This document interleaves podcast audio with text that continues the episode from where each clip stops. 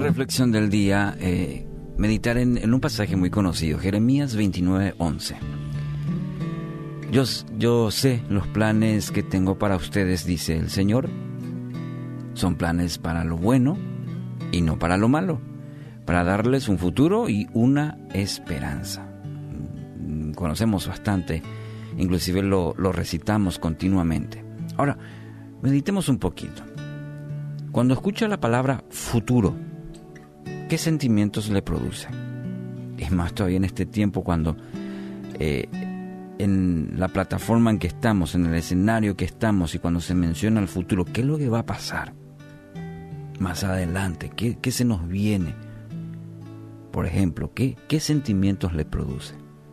Muchas personas sí ven al futuro con, con expectativas, eh, que pueden dar oportunidades. Por ejemplo, el escenario ahora.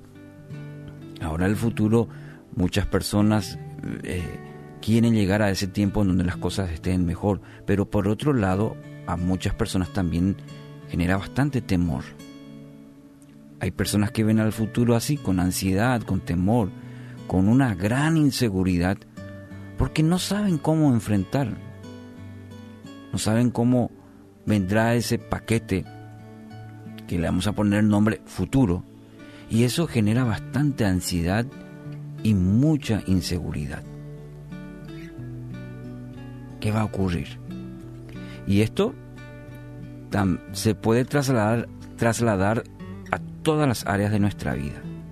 Y como se dice comúnmente en una jerga, nos hace mover la estantería de toda nuestra vida, toda nuestra vida. Si tiene, por ejemplo, hijos, si mira el futuro de ellos, ¿qué le produce? ¿Alegría? ¿Esperanza? ¿Lo que van a alcanzar en esta vida? Pero así también muchos padres viven temerosos por el futuro en la vida de sus hijos, de todo lo que tendrían que enfrentar, las situaciones difíciles que vive eh, hoy en día la sociedad, etcétera, etcétera. La situación económica de uno, también un ejemplo el aspecto laboral, el estudio. Es decir, siempre tendremos que enfrentar el futuro. Y espero que la promesa de hoy, de Jeremías 29:11, por eso la comparto contigo, te dé la suficiente seguridad para saber y vivir bajo el cuidado de tu Padre Celestial, quien afirma, quien te dice, que estableció planes para tu vida. Él estableció planes. No es no sos un fruto de la casualidad, de la suerte y tampoco todo lo que estás viviendo, lo que estás enfrentando, sea que hoy es bueno o es malo, está dentro de los, de los planes de Dios, porque Dios lo conoce y permite cada, cada una de ellas en tu vida. Pero el diseño que Él establece para vos y para mí dice que es un futuro de esperanza. ¿Cómo anima hoy esto? Es un futuro de esperanza. Por eso pinte quizás el escenario de, la persona que, que no conoce, que no tiene un propósito, que casi vive a la suerte. Entonces es, es, un futuro de ansiedad, de temor.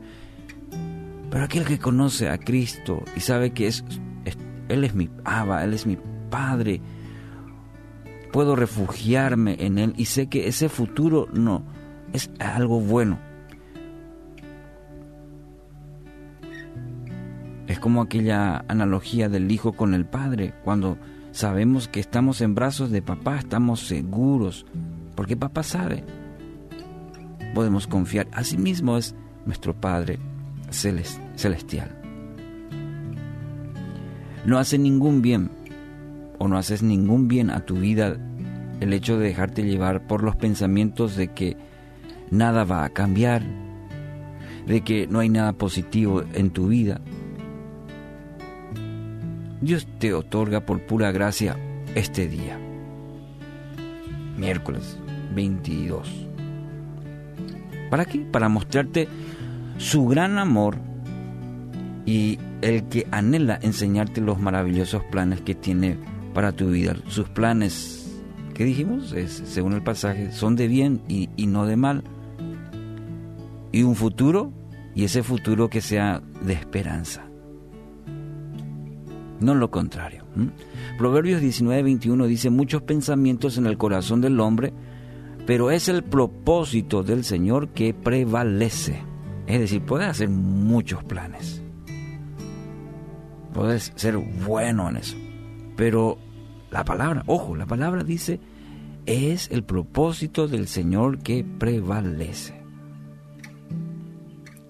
Querido amigo, amiga, en las manos de Dios, lo bueno o lo malo que puedan venir, siempre producirán en nuestra vida un futuro de esperanza.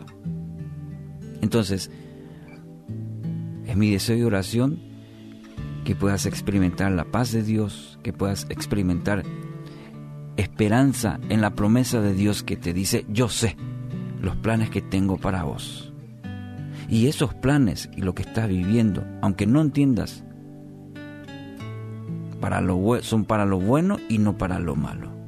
Eso va a permitir en tu vida, te dice tu Padre Celestial, es para darte un futuro y una esperanza en mí.